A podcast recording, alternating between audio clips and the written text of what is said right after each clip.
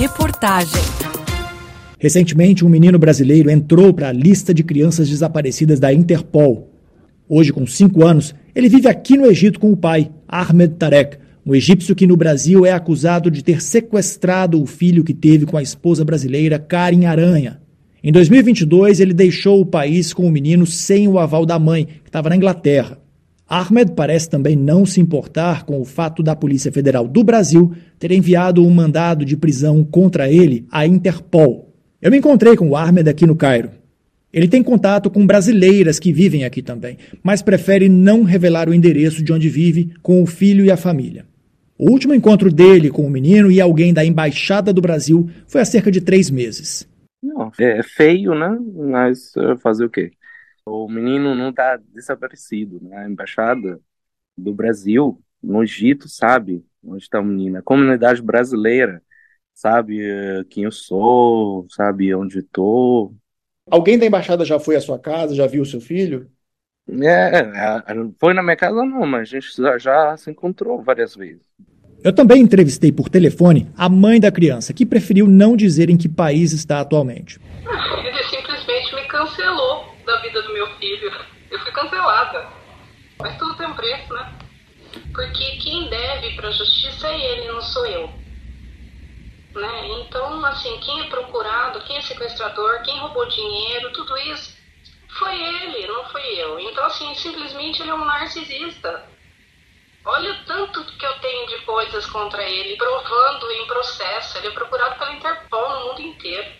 A Karen estava voltando para o Brasil confiando na mensagem que disse ter recebido do então marido, garantindo que ele a buscaria no aeroporto. As mensagens foram trocadas enquanto ela fazia escala em Portugal. No mesmo dia ele ainda falou que me amava. Só que ele não apareceu para buscá-la no aeroporto. Enquanto isso, tentava sair do Brasil com o filho pelo Paraguai. O menino tem passaporte americano, já que nasceu nos Estados Unidos. O egípcio tinha uma permissão no passaporte brasileiro da criança para ela viajar com um dos pais, que estava vencida. Paguei o passagem de Portugal para Portugal, mas perdi a passagem, perdi o, o voo, né? Aí falei o que? Ah, eu vou ter que uh, comprar outra passagem, fazer o quê? Aí comprei outra passagem, né? Mas essa passagem não foi o mesmo passagem para chegar no, no dia, é, não estava disponível naquele dia. Para não questão de valor também e tal, aí não estava. O que dá para fazer é saindo do Brasil, é, indo lá numa cidade, não vou falar o que é o nome dela, ela sabe onde foi. Essa cidade eu peguei aeroporto, aí foi viajando. O caminho até eh, a saída do São Paulo para essa cidade, a gente passou para várias polícias federais, lá no caminho. Nas entrevistas, os dois trocaram graves acusações. A Karen tem feito vaquinhas na internet para arrecadar dinheiro para enfrentar a batalha judicial para rever o filho. A brasileira ressaltou que ela e o filho são as maiores vítimas dessa história. Eu vou, eu vou te falar que eu estou me preparando para ir para o Egito, sim. Né? E tudo que eu faço e que eu recebo na minha conta bancária é passado para os meus advogados e eu tenho prova disso. Então, está respondido. Bom, esse é um assunto delicado, complexo, que enfrenta diferenças legais, culturais e religiosas entre dois países.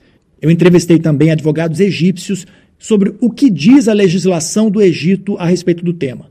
Mesmo encaminhado à Interpol, o cumprimento do mandado de prisão contra Ahmed segue etapas da justiça egípcia. Bom, segundo o Ministério das Relações Exteriores do Brasil, o assunto está sob responsabilidade do Ministério da Justiça e Segurança Pública, mas que, através da Embaixada Brasileira no Cairo, acompanha o caso e prestou assistência consular cabível e, alegando a privacidade dos envolvidos, informou que não forneceria detalhes. Do Cairo, Vinícius Assis para a Rádio França Internacional.